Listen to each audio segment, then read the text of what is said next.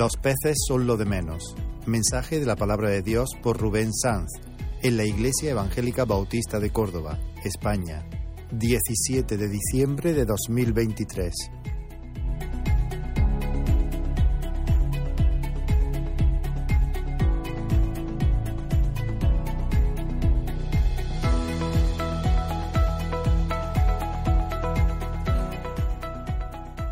Muy bien, hermano.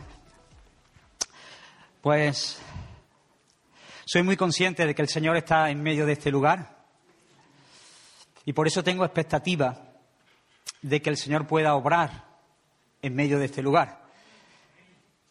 Siempre que veo al Señor en acción suceden cosas y el Espíritu, el Señor por su Espíritu está aquí y puede traer libertad, libertad. No solamente puede hacer las cosas, sino que Dios quiere hacer las cosas en medio de su familia, en medio de este lugar. Así que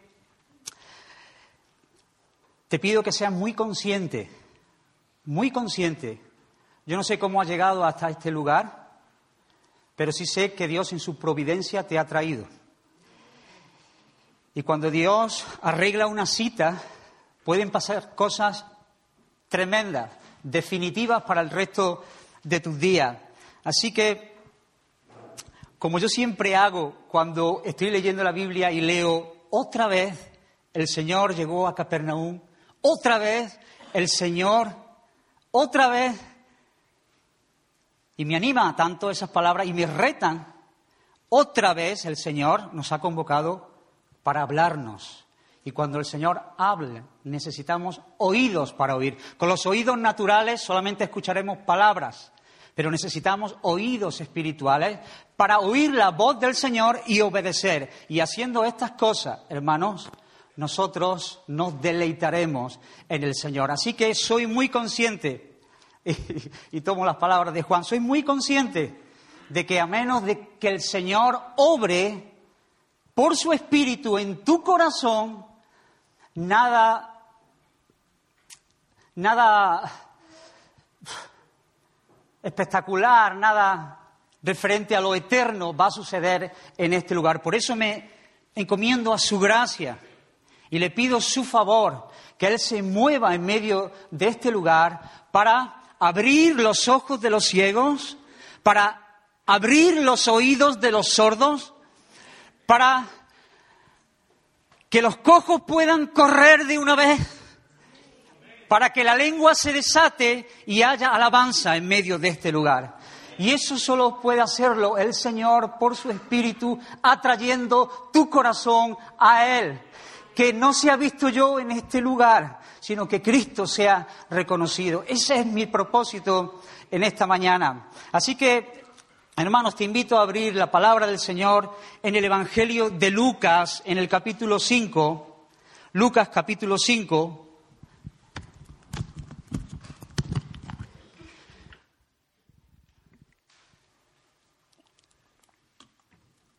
Y vamos a leer los 11 versículos primeros.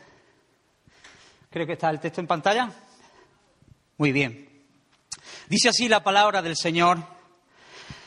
Aconteció que estando Jesús junto al lago de Genesaret, el gentío se agolpaba sobre él para oír la palabra de Dios, para oír la palabra de Dios. Y vio dos barcas que estaban cerca de la orilla del lago, y los pescadores, habiendo descendido de ellas, lavaban sus redes. Y entrando en una de aquellas barcas, la cual era de Simón, le rogó que la apartase de tierra un poco y sentándose enseñaba desde la barca a la multitud. Cuando terminó de hablar, dijo a Simón, boga mar adentro y echad vuestras redes para pescar. Respondiendo Simón le dijo, Maestro, Toda la noche hemos estado trabajando y nada hemos pescado, mas en tu palabra echaré la red. Y habiéndolo hecho, encerraron gran cantidad de peces y su red se rompía. Entonces hicieron seña a los compañeros que estaban en la otra barca para que viniesen a ayudarles y vinieron y llenaron ambas barcas de tal manera que se hundían. Viendo esto, Simón Pedro cayó de rodillas ante Jesús diciendo, apártate de mí, Señor, porque soy hombre pecador. Porque por la pesca que habían hecho, el temor se había apoderado de él y de todos los que estaban con él. Y asimismo de Jacobo y Juan, hijos de Zebedeo, que eran compañeros de Simón.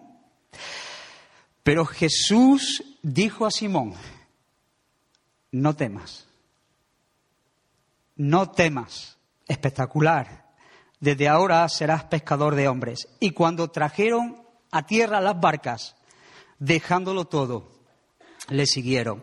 Vamos a, poner este, este tiempo en las manos del Señor. Señor, reconocemos nuestra debilidad, reconocemos nuestra torpeza, reconocemos nuestra inconsistencia, Señor. Sabemos que a menos que tú abras nuestro entendimiento, Señor, no podremos ver y disfrutar y deleitarnos, Señor, en lo que tú quieres decirnos. Ayúdanos por tu Espíritu, Señor, en esta hora. Que este sea un lugar de milagros, Señor. Tú eres un Dios de milagros, tú eres un Dios potente, tu brazo no se ha cortado para salvar, tú eres el Dios que cambia, que da vida, que trae luz en medio de la oscuridad, que llama, Señor, a los más pecadores por tu gracia y por tu misericordia. Que este sea un día donde tu gloria, Señor, tu gloria sea vista y que podamos reconocerte como el único Dios verdadero. Amén. Amén. Así que, en primer lugar, lo que vemos, hermano, en el versículo 1 es a mucha gente que se agolpa para oír la palabra de Dios. El versículo 43 del capítulo 4 dice que Jesús ha sido enviado exactamente para eso, para proclamar las nuevas buenas de salvación, el arrepentimiento y la fe. Así que esta gente no se han acercado solamente porque saben que Jesús hace milagros, sino que la palabra del Señor dice que se agolpaban porque querían oír la palabra del Señor. Y ese es mi deseo para ti y para mí en este día, que podamos estar con muchas expectativas, que podamos agolparnos para oír la palabra del Señor, que es vida, que es lo que exactamente necesitas para seguir caminando. Así que ellos se acercan para oír la palabra de Dios. ¿Y quién mejor que Jesucristo?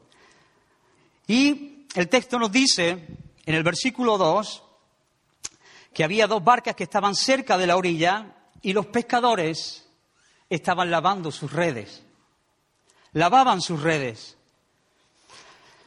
Y Jesús puede mirar Jesús que conoce, que nos conoce, que sabe en este preciso instante exactamente qué hay en tu corazón y conoce cada uno de tus circunstancias, de tus inquietudes, de tus ansiedades. Sabe que aquellos pescadores están cansados, han estado toda la noche trabajando, están frustrados, están decepcionados, están haciéndose un montón de preguntas. ¿Por qué y por qué? Si estuvimos toda la noche trabajando, si lo intentamos por aquí, si lo intentamos por allí, y no hay ningún fruto. Jesús está mirando a ellos sabiendo la realidad que hay en sus corazones.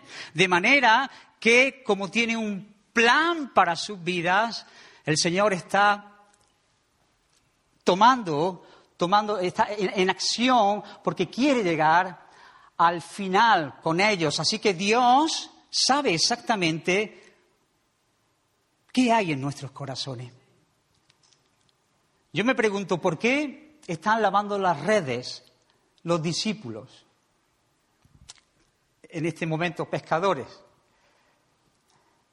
Y es muy diferente lavar redes cuando uno ha tenido una buena pesca y remendar sus redes y lavarlas. Quizás puedes hacerlo con cantos y con alegría y con alguna broma, entre otros, eh, Juan, madre mía, la que hemos cogido. El ambiente es muy distinto a cuando se están lavando las redes sin haber cogido ni un solo pez. ¿Veis, hermanos, la situación que el Señor está encarando? Toda la noche trabajando, no hay ningún fruto, no hay recompensa de ese trabajo y hay un corazón descorazonado, frustrado, cansado. Y quizá, hermano, no quizá, estoy convencido que en este lugar hay personas que están lavando sus redes.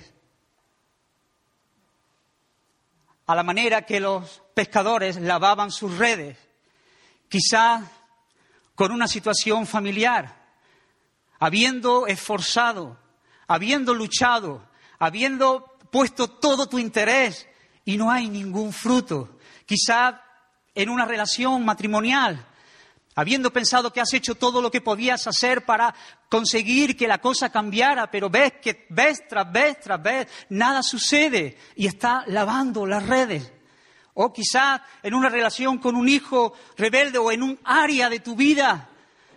Hoy estás sentado lavando las redes y reconociendo tu frustración de habiendo querido, habiéndote esforzado, pero sin ningún resultado. Oh, hermanos, amigos, quien quiera que seas, el Señor está en medio de la escena. Y cuando el Señor está en medio de la escena y conoce tu descorazonamiento, tu cansancio, tu fracaso, Él es muy capaz de revertir la situación para que ese fracaso se convierta en victoria. Y eso es lo que Dios va a hacer exactamente. Y eso es lo que Dios quiere hacer con nosotros. Quizá estés tú lavando redes en esta mañana y estás desanimado porque no ves el fruto, porque piensas que te has esforzado pero quizá lo has hecho en tus propias fuerzas. Ahora la escena cambia, va a cambiar radicalmente, porque es Jesús el que se va a montar en la barca. La historia va a cambiar. Y Jesús, que conoce el corazón de Pedro, lo mira a los ojos y le dice, ¿me prestas tu barca? Nosotros leemos desde aquí, nosotros leemos desde aquí. Y a veces no, no somos conscientes de la realidad que está pasando. Pero Jesús mira a Pedro. espero poder continuar el mensaje. Me ha costado mucho prepararlo. Eh, porque el Señor me está hablando a la vez que estoy hablando a vosotros. Jesús mira a Pedro y le dice, ¿me dejas tu barca? Nosotros sabemos que Pedro le deja su barca. Pero a veces el Señor quiere tratar con nosotros y nos halla en medio de ese fracaso, en medio de ese cansancio, y nos dice, me prestas tu barca, y nosotros no estamos dispuestos a prestarle la barca. Pedro ¿Me dejas que tu barca sea el púlpito? ¿Ves lo que ha pasado? La multitud se agolpa a Jesús porque quiere oír la palabra del Señor.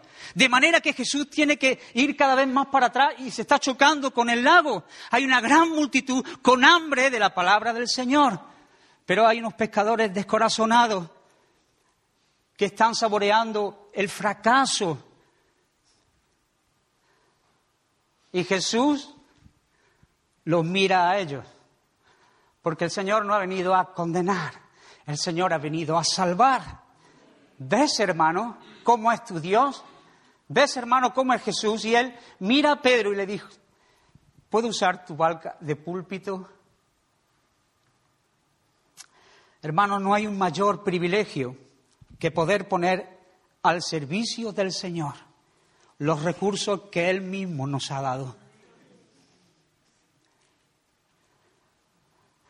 Los recursos que Dios nos ha dado deben ser una plataforma donde la palabra de Dios sea exhibida, donde Jesucristo sea conocido. Los recursos que Dios nos ha dado deben hablar de las grandezas de nuestro Señor. Así que Pedro tiene una barca y el Señor le dice, ¿me dejas tu barca?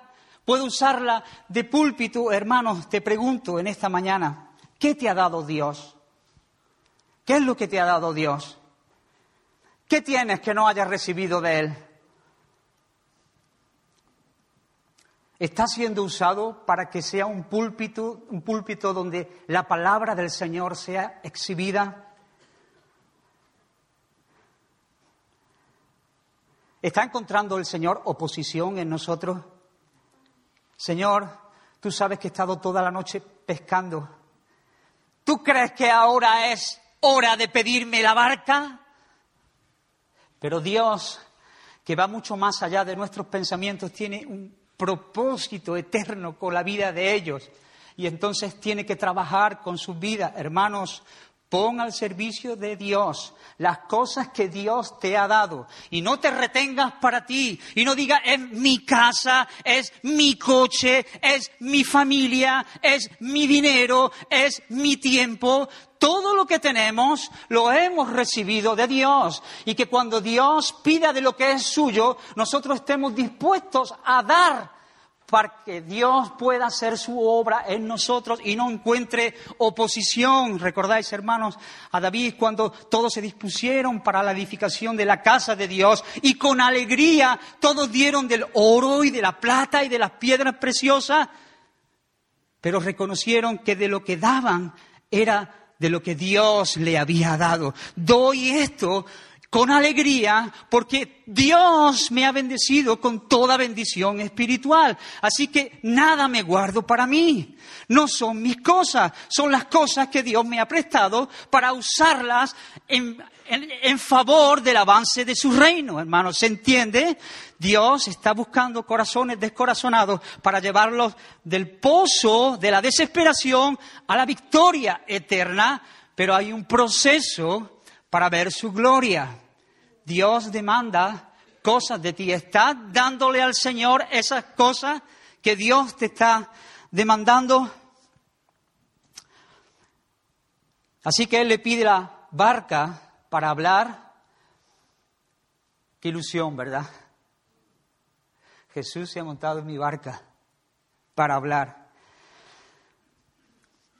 Pero Jesús va un paso más en el proceso. ¿Te das cuenta del proceso? Sigue, sigue, sigue el mensaje. Hay hombres descorazonados,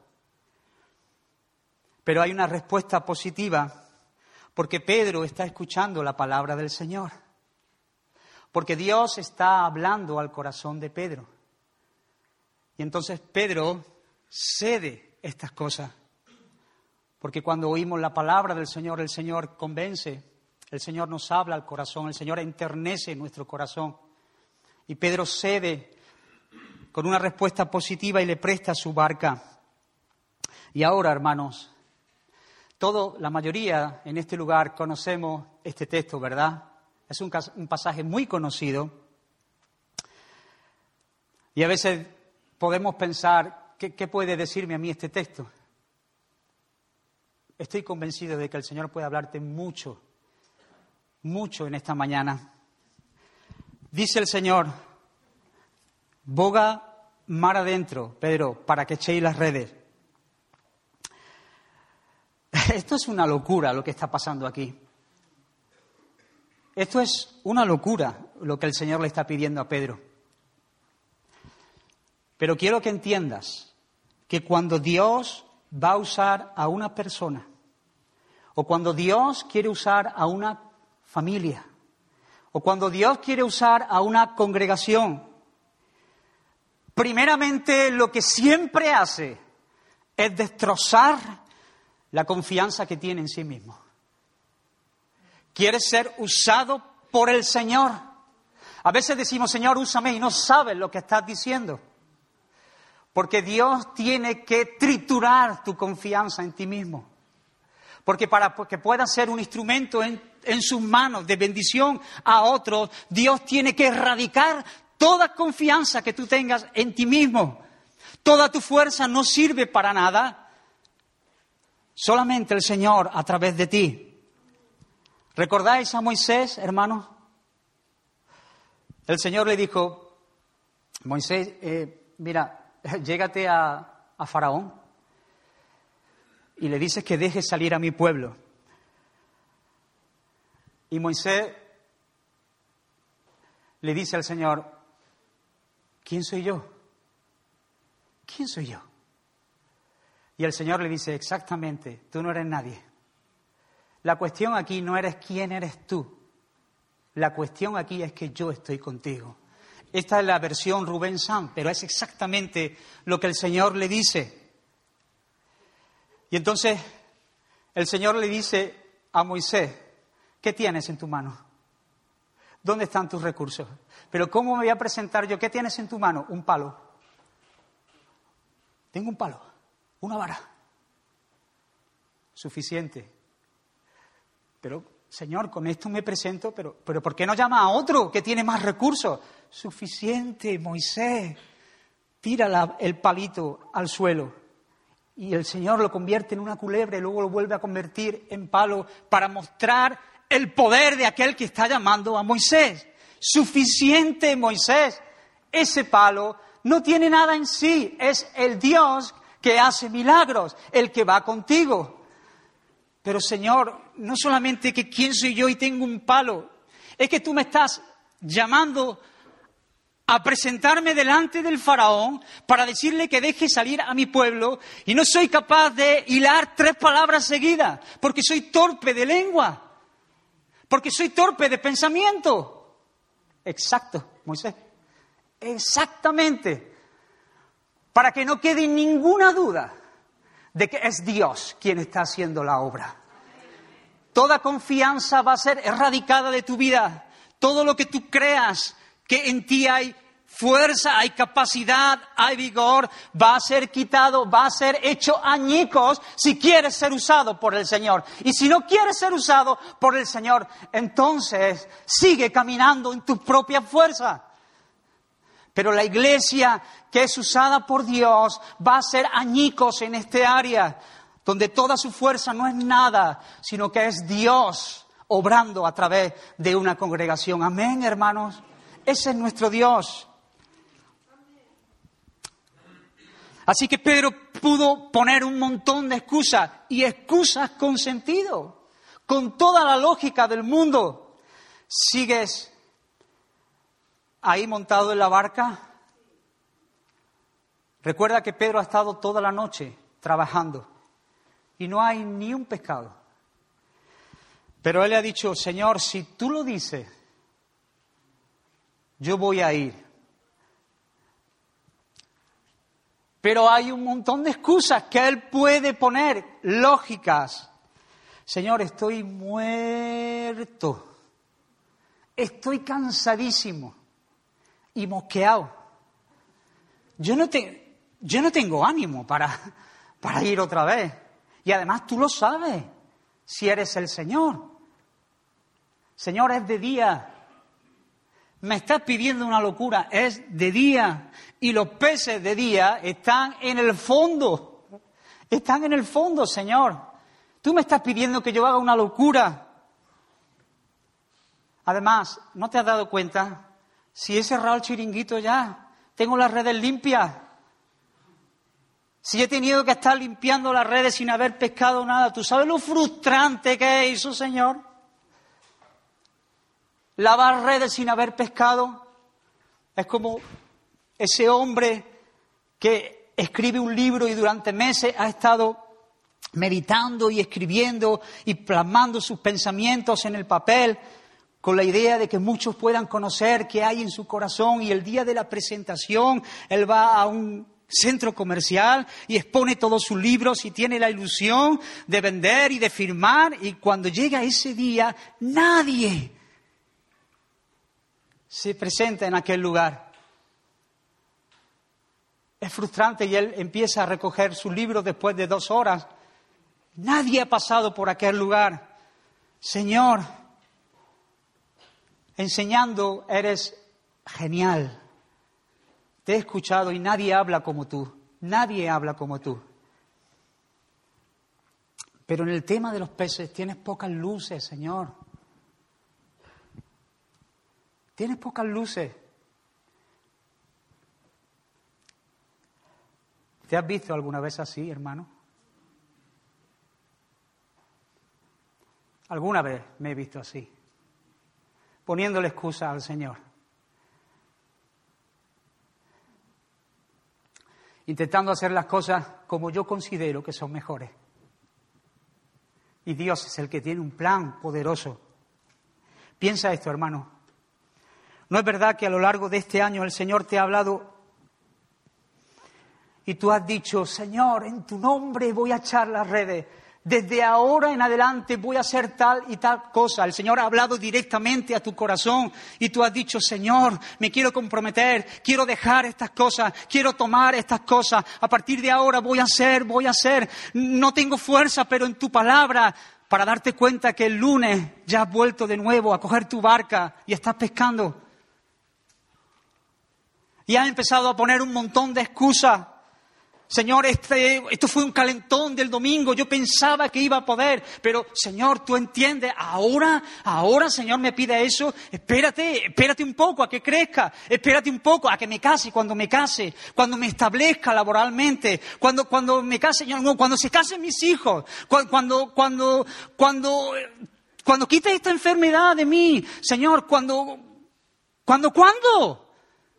El Señor está hablando, el Señor está hablando a nuestro corazón y nosotros una y otra y otra vez estamos diciendo mañana, mañana Señor, mañana, hoy digo, en tu nombre he hecho la red, Señor, quiero vivir para tu gloria y, y el lunes pongo excusa. Pero bendito sea el Dios y Padre de nuestro Señor Jesucristo, que Él ha querido otra vez, hay mucha misericordia en el día de otra vez, invitarte a dar un paseo en la barca. Que puedan ser decisiones determinantes para el resto de tus días las que tomes en este lugar. No digas mañana, di hoy, di hoy.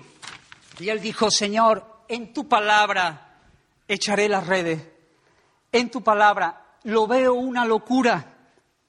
Lo veo una locura lo que me estás pidiendo. Pero en tu palabra echaré las redes. En su palabra, hermanos. En su palabra. Y ahora quizá vienen las palabras que más me cautivan. Quizás son las que pueden, pueden pasar desapercibidas, pero me cautivaron mientras que leía el pasaje. Pedro dijo, Señor, toda la noche he estado trabajando, pero yo he visto que tú eres alguien diferente. Yo he visto la enseñanza, yo he visto que hay algo en ti, yo he visto que tú eres auténtico, que hay autoridad en tu palabra, porque tú lo has dicho, porque me fío de ti, voy a ir. Y habiendo echado las redes, dice la Biblia, cogieron una gran cantidad de peces. Hermanos, qué diferente es decir, Señor, en tu palabra, porque tenemos que hacer, porque nosotros tenemos que hacer, porque necesitamos hacer estas cosas, porque yo necesito en mi vida, en mi casa, porque y quedarnos en un montón de buenas intenciones.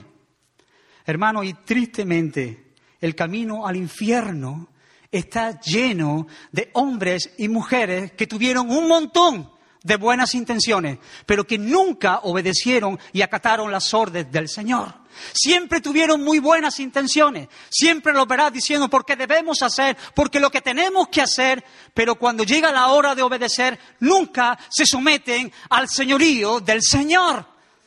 Y lo ves, ves tras vez tras vez alentando quizás a muchos a hacer cosas, pero cuando llega el momento de decidirse por el Señor, de obedecer, aunque parezca una locura, empiezan a mirar para otro lado, empiezan a poner excusas y nunca hacen lo que Dios les está mandando.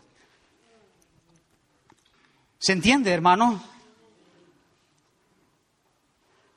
No desperdicies tu vida, quien quiera que sea.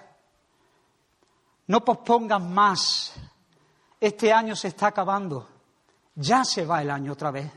Otro año que se va. Esto pasa demasiado rápido. No pospongas más. Encomienda al Señor tu camino y confía en Él y Él hará. Hermanos, en la obediencia siempre hay bendición. Fuera de la obediencia nunca hay bendición. El obedecer es mejor que los sacrificios. Le dijo Samuel a Saúl, ¿sabes por qué, hermano? Porque Dios dio una orden.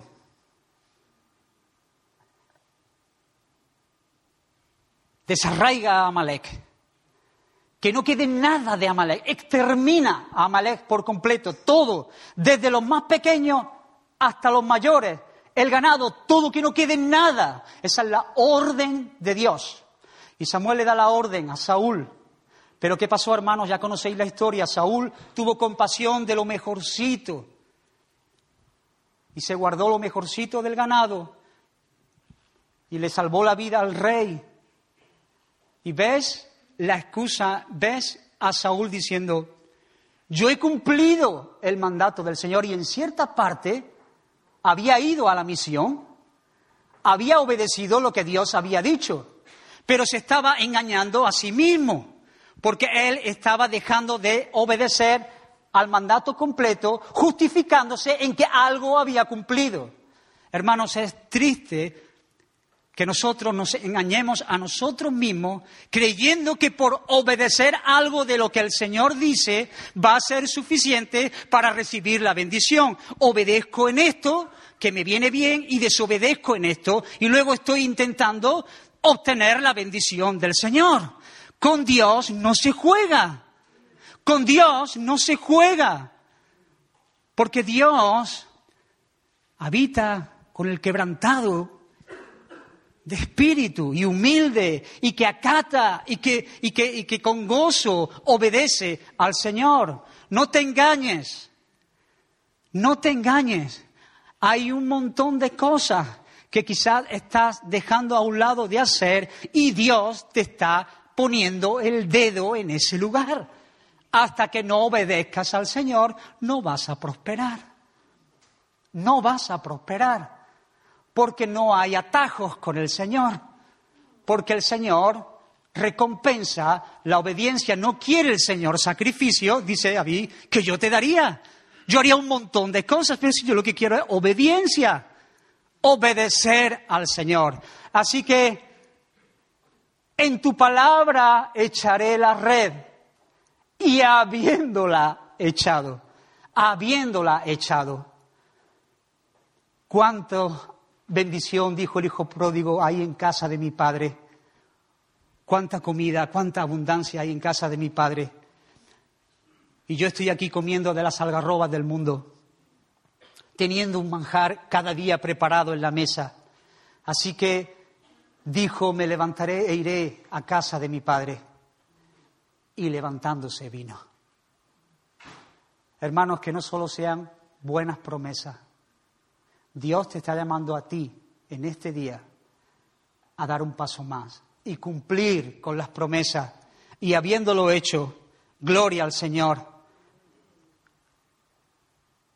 Hubo una gran cantidad de peces en la red.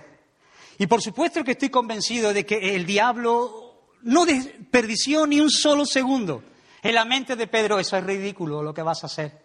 Lo que te pide el Señor es ridículo. Eh, deja que otros lo hagan, no lo hagas tú. Y él metió todo tipo de basura y de acusación y de mentira para que abandonase, pero el Señor, que tenía un propósito con él, lo mantuvo y lo guardó en medio de la tentación. Así que Vuelve a la barca, hermano, ahí al mar de Galilea, porque Pedro y los que estaban encerraron una gran cantidad de peces, lo hemos leído en el texto. Pero quiero que entiendas una cosa, los peces son los de menos. Para mí los peces son los de menos. Este pasaje está titulado La pesca milagrosa. Para mí los peces son los de menos.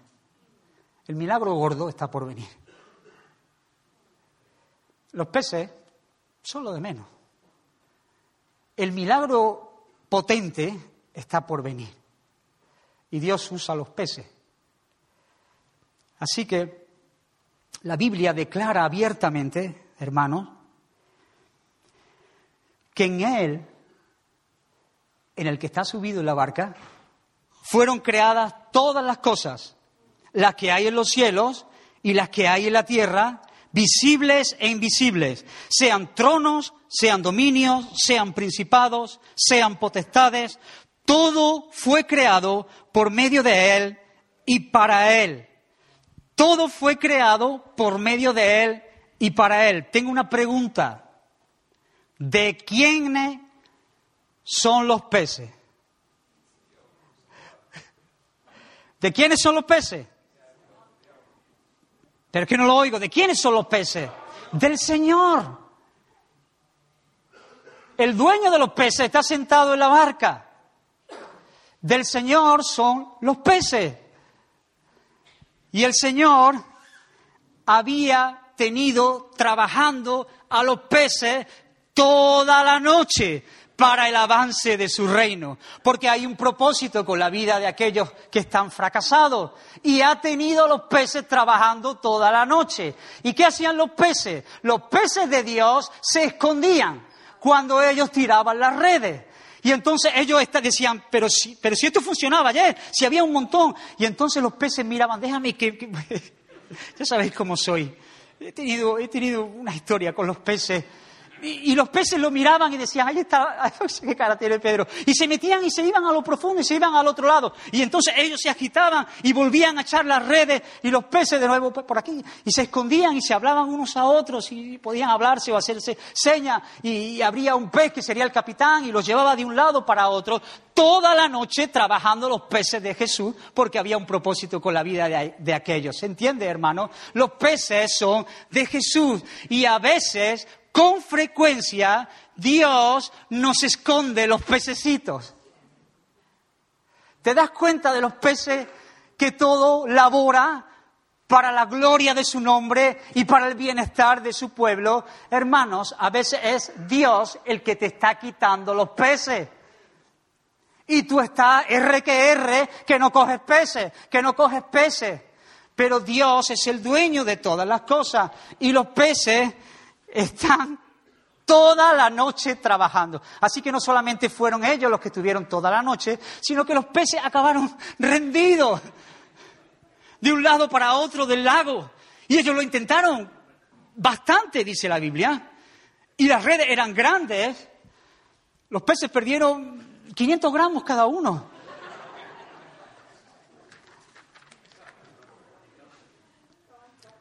Porque Dios el dueño de los peces tenía un plan mejor para los peces. No iban a ser peces anónimos cualquiera. Había un plan con esos peces. Así que, hermano, sé que Dios, sé que Dios te está escondiendo los peces. Lo sé.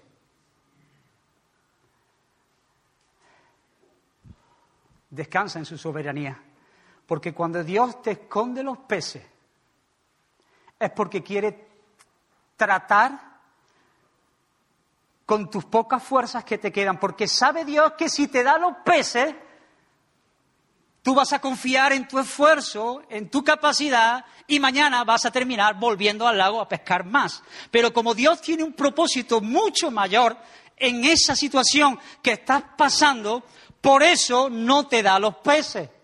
Porque tú quisieras decir, Señor, dame los peces. Y es Dios diciendo, mis pensamientos son mucho mayores que los tuyos, mucho mayores que los tuyos. Tú quieres peces, yo quiero darte hombres. Tú quieres peces, Pedro, yo quiero dar, yo quiero que tú veas la salvación, yo quiero que tú veas la gloria que hay para aquellos que obedecen al Señor. ¿Se entiende, hermano? A fin de que nuestra confianza en nosotros sea erradicada y solo podamos estar confiando en el Señor. ¿Tú ves el orden ahí eh, en el lago? ¿Ves el orden? ¿Ves cómo funcionan las cosas? Esta verdad es muy potente. Dios manda, la creación obedece. ¿Tú lo ves? Yo me guirro con los peces. Estos, los peces en el río que beben y beben, esos no eran nadie con estos peces. Eh, esos son peces de pacotilla. Estos son los peces que a mí me gustan. Las cosas que Dios utiliza. ¿Ve el orden? ¿Eh? ¿Y los peces? ¿Con los saltones? ¿Por qué? Porque ahora es Dios. Pero, eh, pero, es de día. Que los peces de día están en el fondo, pero están tomando, han echado crema para no quemarse son los peces de Dios y es el maestro, el creador de los peces, el que está llamando a los peces. Porque esos peces van a ser usados por Dios para que el ministerio de Pedro y aquello sea levantado. Así que uno a uno empiezan, no sé, como con la aleta, se empiezan a tocar, se empiezan a chiflar. Que es el maestro el que nos llama, que es el creador el que nos llama. Y uno a uno se, se agolpan para saltar a la muerte. ¿Te das cuenta, hermano? Los peces saltan a la muerte. No es normal. Los peces huyen de las redes, pero ahora es el creador el que los llama. Y cuando Dios llama, con gusto uno va a la muerte, porque sabe que es mejor morir para Dios que vivir fuera del Señor.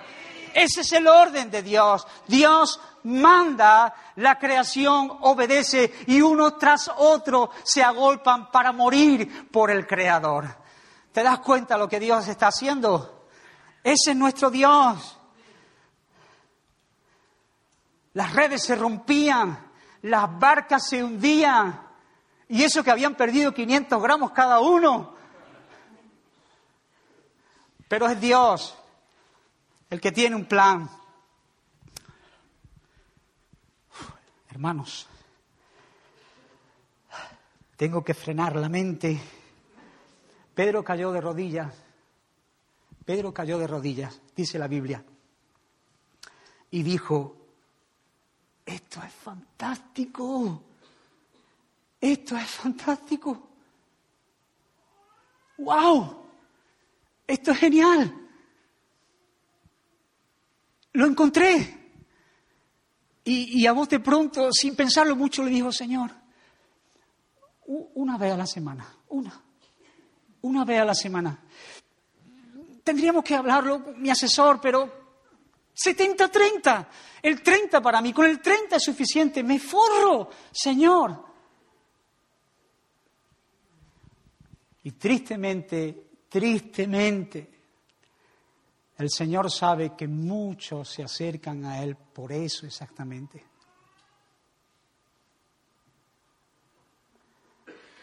Porque Dios les da cosas. Porque lo que quiero es que me vaya bien en mi trabajo. Y me interesa Jesús.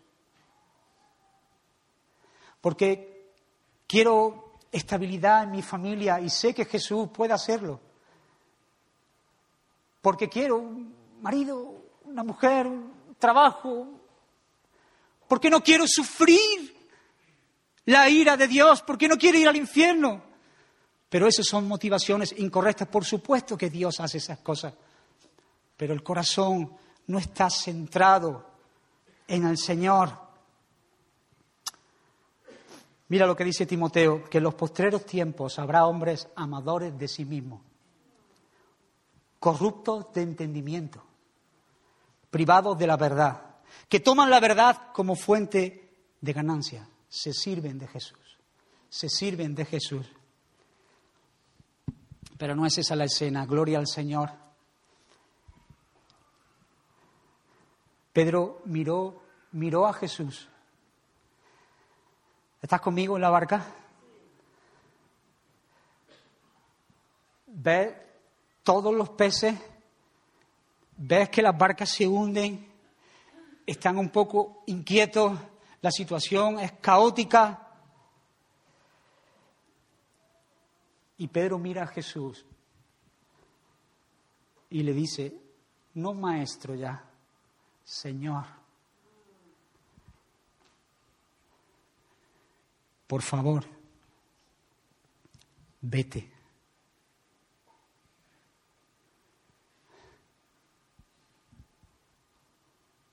Que soy hombre pecador. Vete, que soy hombre pecador. Y seguramente Pedro habría escuchado hablar a Jesús minutos antes de quién era Él, de su santidad y del arrepentimiento y del pecado como Él lo anunciaba siempre que predicaba. Pero el Señor miró a, Pedro miró a Jesús y le dijo, vete. ¿Ves lo que pasa? ¿Ves lo que pasa? Cuando aquel que es santo, santo, santo irrumpe en nuestro medio, ¿ves lo que pasa? Inmediatamente nos incomodamos porque somos muy conscientes de nuestra falta de santidad. Y lo que queremos es que se aleje lo más que pueda. Pedro miró al Señor y le dijo, vete lejos, porque soy pecador. La santidad de Jesús se vio manifestada por medio de su palabra y el milagro de los peces que respaldaban la autoridad de su palabra. Y Pedro se quedó expuesto delante de la santidad. Recuerdo, estáis bien hermanos de tiempo, recuerdo cuando yo estaba perdido sin el Señor y, entraba en mi casa y veía a mis hermanos y me era incómodo estar allí.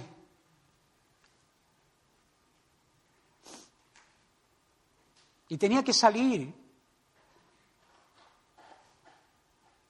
Porque yo decía, apártate de mí, Señor. Porque soy un pecador. Apártate de mí. Recuerdo cuando de cuando en cuando venía Wenceslao. ¿Recordáis a Wenceslao? Ay, cuando me miraba Wenceslao con esa cara tiernita que tenía. Y me decía, hermano Rubén, quería salir corriendo porque me quedaba expuesto, porque me quedaba expuesto delante de él. Y eso es lo que Dios hace cuando exhibe su santidad. ¿Se entiende, hermano?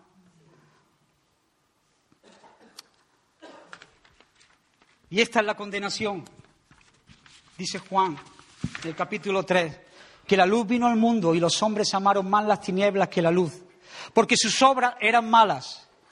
Porque todo aquel que hace lo malo aborrece la luz y no viene a la luz para que sus obras no sean reprendidas. Dios se ha hecho muy visible su eterno poder y su deidad mediante las cosas que ha creado. De manera que nadie tiene excusa y tú sabes por qué este local no está lleno a reventar. Porque todavía hay mucha gente ahí fuera que dicen, apártate de mí, Señor. Vete lejos de nosotros. ¿Por qué nos atormentas, como decían los demonios antes de tiempo, Señor? Me incomodas. Porque esa santidad hace que yo me quede expuesto. Por eso no quiero. No quiero tu presencia, porque quiero vivir la vida como yo quiero porque me incomoda, Señor. Vete, porque soy hombre pecador. Pedro se quedó desnudo delante del Señor y temió. Hermanos, pero ¿no te parece una oración un poco ilógica?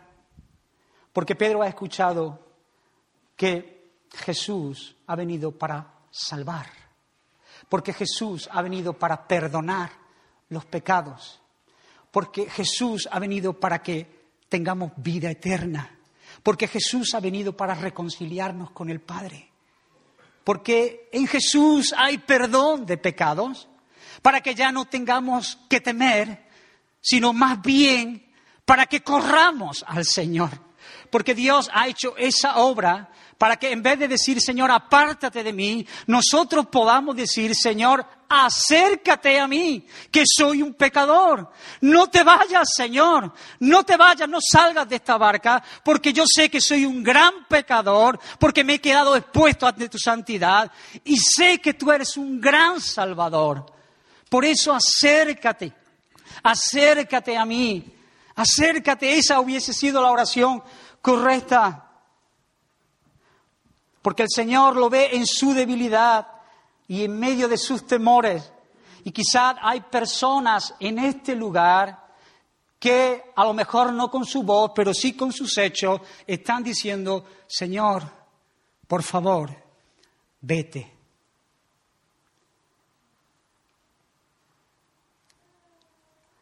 Vete porque me incomodas, porque mis obras van a ser expuestas porque hay cosas que yo no quiero dejar, porque hay vicios que he abrazado y cuando la santidad y la hermosura de tu persona irrumpen en medio de la escena, me incomodo mucho, Señor, y no quiero, no quiero, de momento no, Señor, y estamos diciéndole una y otra vez, Señor, vete, vete.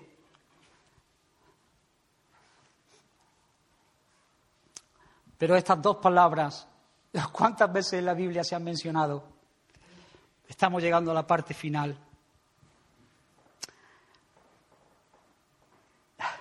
Pedro, apártate de mí, Señor, soy hombre pecador. El Señor lo mira y le dice, no temas, no temas, desde ahora serás pecador de hombres. Hermanos, la realidad en esa barca era que Pedro tenía que estar temblando de miedo. Y esa es la realidad de tu vida y de mi vida. Pero que el Señor diga no temas es porque ha tenido un costo, algo ha tenido que pasar para que el santo, santo, santo te diga no temas. Y quisiera contarte la historia que hace 20 años me quebrantó y me sedujo. La mayor historia de amor jamás realizada por alguien, jamás contada. Y es esta. Escucha, hermano. Dios creó al hombre él creó al mundo y puso al hombre que lo creó en el jardín de las delicias. Y el Señor le dijo que todo lo que había hecho era bueno y que disfrutase de todo lo que Dios había creado. Solamente que se privara de comer de un árbol de todo podía comer. Había una comunión abierta con Dios, pero simplemente que cumpliera esa orden perpetuamente. Y le dijo, el día que de él comas, morirás. Y si tú mantienes esa orden y la guardas, vivirás. Y él comió. Este hombre comió y se rebeló contra Dios. Dice la Biblia que por el pecado de ese hombre vino también la muerte. De manera que todas las personas que han nacido después de ese hombre, todas vienen en su naturaleza definidas por el pecado. El pecado está en su naturaleza, todas las generaciones. De manera que el mundo está corrompido por causa del pecado. Todo el mundo está corrompido por causa del pecado. Hermanos, somos culpables delante de un Dios que es santo, que un Dios que es justo. Y lo peor es que sabemos que Él es santo y sabemos que Él es justo y anhelamos esa justicia pero sabemos que si Él imparte justicia sobre nosotros, entonces todos debemos morir. Todos morimos en nuestras propias justicias. Así que estamos en problemas. La idea de Dios era vivir con el hombre, que el hombre gozase de Dios para siempre. Pero el pecado arruinó esa situación y toda la raza humana está definida por el pecado. Así que Dios, así que Dios, en esta historia impresionante, en su bondad y en su misericordia, envió a su Hijo, el que está en la barca. El único que no ha sido concebido de una manera común, porque si no hubiese sido afectado por el pecado, y él nació de una virgen, y nació limpio del pecado, y se mantiene limpio de su pecado, obedeciendo la ley de Dios perfectamente. Él obedece la ley de Dios en favor de aquellos que nunca obedecieron la ley de Dios porque estaban definidos por ese pecado que traíamos de serie. Así que en su obediencia activa, Jesús, el limpio, el puro, el santo, el que nunca pecó, Vivió cada segundo de su vida amando al Señor con todo su corazón, con toda su alma, con toda su mente, con todas sus fuerzas, al prójimo como a sí mismo y cumpliendo la ley de Dios perfectamente en favor de aquellos que estaba representando, o sea, a los de su pueblo, aquellos que el Padre les había dado. Y luego, no solamente en su obediencia activa, Él cumplió la ley de Dios, sino que en su obediencia pasiva, el que no conoció pecado, por nosotros lo hizo pecado, para que nosotros fuésemos hechos justicia de Dios en Él. Todos nosotros en esa historia nos descarriamos. Todos. Cada cual se apartó por su camino. Todos levantamos el puño contra Dios y le dijimos, no te necesitamos, queremos vivir la vida que nosotros consideramos. Y entonces entramos en una tragedia total. Y por eso sabemos que nuestros pecados son muchos, pero su gracia es mayor. Porque todos nos rebelamos con el santo y vivimos en otro tiempo según las corrientes de este mundo, en borrachera, en locuras, en orgías, en asesinatos, en abortos, en traiciones, en adulterios, en mentiras, en rebeliones. El pecado es horrendo delante de Dios. Todos merecíamos la muerte. Pero Dios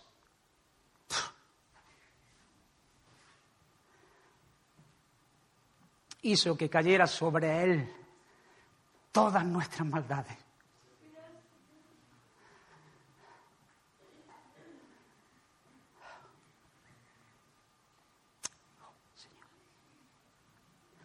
Porque Cristo murió una sola vez una sola vez por los pecados. El justo muriendo por los injustos para llevarnos a Dios.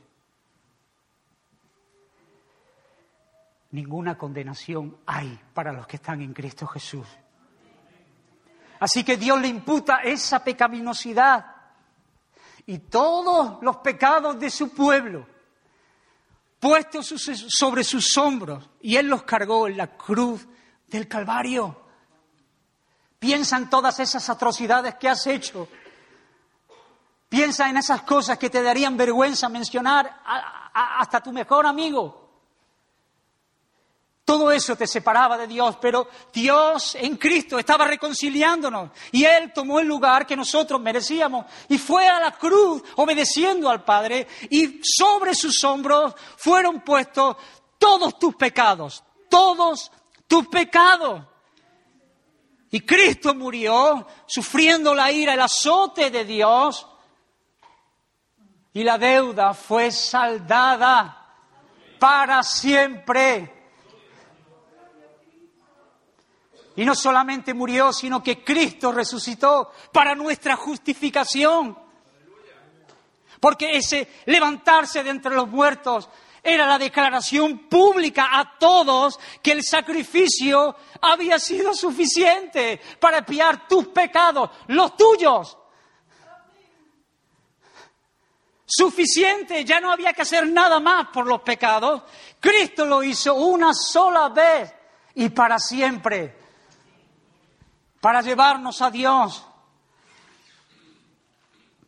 Así que ahora nuestra cuenta no solamente está a cero, libre del pecado, sino que está llena de bendiciones, porque la justicia que era de Cristo nos las puso en nuestra cuenta, así que no tenemos la cuenta cero, la tenemos repleta con la justicia de Dios. Por eso es Dios justo y a su vez el que justifica.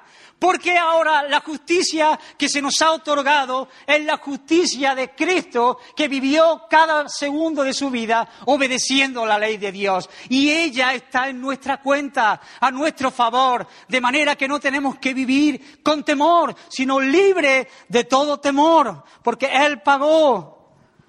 ¿Se entiende, hermano? Nuestra cuenta ha sido saldada. Dios es el que justifica y no solamente el que justifica, sino que también el que nos santifica. Nos santifica a lo largo de la vida mediante el mismo Evangelio que nos salvó. El Evangelio que nos salvó nos sigue salvando a día de hoy porque nosotros podemos venir a la cruz cada día y confesar nuestros pecados, sabiendo que Cristo los tomó en la cruz del Calvario y pagó por cada uno de ellos, de manera que el que confiesa sus pecados alcanza misericordia, el que los encubre no prospera. Hay un camino abierto, querido hermano, amigo que me oyes, para poder encontrar la paz con Dios, para poder encontrar otra vez la comunión que perdimos desde el jardín. Hay un mediador entre Dios y los hombres y está sentado en la barca de Pedro y está en medio de este lugar en este momento. Tan cierto como estuvo en la barca de Pedro, Jesús está en medio de este lugar y Él hoy dice, el que viene a mí no le echo fuera, cree en mí y tendrás vida eterna, perdón de pecado, paz con Dios y goces por toda la eternidad. Hermano, esta es la historia de amor. Hasta que un día cuando Él venga, porque vendrá, vendrá otra vez en toda su gloria, no solamente seremos libres de la culpa del pecado, no solamente seremos libres del poder del pecado, sino que seremos libres de la misma presencia del pecado. Para pecadores que luchan con el pecado, esto es música para el oído. Un día no tendremos que luchar más con el pecado, porque nos duele cuando pecamos. Pero si pecamos, hermano, abogado tenemos para con el Padre un día toda presencia será quitada. ¿Sabéis por qué, hermano? Para vivir por siempre de la manera que nunca tuvimos que dejar de vivir. Porque ese era el diseño de Dios. Vivir en el jardín de las delicias. Para gozar de Dios y disfrutar de su amor incondicional. Por eso el Señor puede decirle, no temas por eso el Señor puede decirte en esta mañana, no temas, cree en mí, confiesa tu pecado en este día, porque hay perdón en Cristo Jesús, porque hay salvación para aquellos que creen en Jesús. Porque no te he llamado yo para que vivas una vida mediocre, conformándote a un estilo inferior, porque yo te he llamado al arrepentimiento y a la fe para que puedas experimentar la libertad gloriosa de los hijos de Dios para que puedas experimentar que en Cristo hay salvación, hay libertad, hay poder, se puede vencer a la tentación, se puede luchar contra el pecado para la gloria del nombre del Señor. Así que no te conformes con las migajas cuando Dios te está preparando una mesa. No te conformes con las migajas. Confía en el Señor. No tienes por qué temer. Y Él hará. Y termino, hermanos. Termino porque solamente a través de la palabra nosotros podemos dejar de temer. Hermanos, soy una persona que temí mucho. Vosotros quizás me conocéis en un área, pero he temido mucho por mi vida. He tenido temor hasta que el Señor me contó otra vez esta historia de amor. He podido tener las mayores acusaciones en mi oído de lo que hice, de lo que hiciste, de lo que no dije, de lo que no hice. Pero mi Dios me sedujo y pude experimentar la seguridad de la salvación de aquellos que el Padre le ha dado al Hijo. Amén, hermano. Ese es nuestro triunfo. Ese es el Evangelio que predicamos. Ese es el Evangelio que nosotros necesitamos. Y es el Evangelio que es más que suficiente para transformar la vida de cualquier persona. Por lejos que esté, el Evangelio te llama a que te acerques a Jesús, a que vengas a Jesús, a que hay gracia, hay misericordia, hay bondad. No lo pospongas para mañana. Ven al Señor en este día y serás salvo salvo para siempre. Amén. A partir de ahora vas a atrapar hombres, le dijo. Hermano, el Señor le dice, vas a atrapar gente de mi pueblo. Dios puede hacerlo como quiera. Pero Dios ha escogido a los menospreciados, a lo débil de este mundo. Dios podría escribir en los cielos, la salvación es de Jesús, pero ha querido que por medio de la locura de la palabra y por medio de tú, vida frágil, tú un vasito frágil, un instrumento cortito, pequeñito. Dios ha querido que sea a través de ti. Oh, esta es la historia de Dios, ¿eh? Yo no quiero aparecer en ningún momento en la historia de Dios, la historia que empieza en Dios y la historia que termina en Dios. Así que Dios ha querido que tú, siendo débil, siendo frágil, siendo poco, seas un instrumento en sus manos para que Dios sea visto grande, poderoso, auténtico y muchos vengan al conocimiento de Él. Dios ha querido hacerte partícipe de su obra, por lo tanto no pospongas. Dios te está llamando y cuando Dios te llama, lo ves, hermano, dejándolo todo. Dejándolo todo. Dejándolo todo. A la porra, a los peces, y a la porra las barcas y la riqueza y la fama y la posición. Me voy con el Señor, porque es mejor vivir para Él que vivir en un montón de cosas. Ya no vivo yo, Cristo vive en mí. Eso es lo que el Señor te está llamando. Comprométete con el Señor de una vez y para siempre. Comprométete, rompe los puentes, rompe los carros, rompe las barcas. Dios te está llamando y cuando Dios llama, capacita y te usa y te da un propósito en la vida que nadie te podía decir. No digas, pobrecito, lo dejaron todo, pobrecito, ya no podían entonces hacer tal y tal y tal cosa. No te precipites, de pobrecito nada. Ellos han visto el tesoro. Lo han visto ¿Te das cuenta?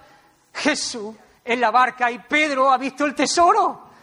No digas, pobrecito, lo dejaron todo, qué vida más cutre. Es que han visto la perla de gran precio. Con gozo le dan una patada al terreno, lo venden y compran aquel terreno, porque allí está el tesoro. ¿Te das cuenta lo que Dios te está llamando a ti? Déjate de las pequeñeces, deja de las migajas, no te hartes de estas cosas porque en Él está el verdadero tesoro. Y dejándolo todo, termino. Estoy convencido, convencido, si no, no estaría aquí. Sabe el Señor que el martes no iba a compartir de estas cosas, pero convencido de que el Señor quiere regalarte una experiencia con Él. Tener una experiencia con el Dios omnipotente no puede compararse con nada. Dios te está citando.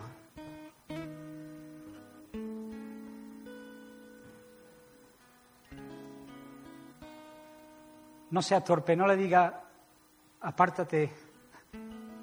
Si el Señor está llamando, abre, abre, abre. Viene cargados con las bendiciones celestiales. Abre, no endurezcas tu corazón. No diga otro día, por favor, por tu alma.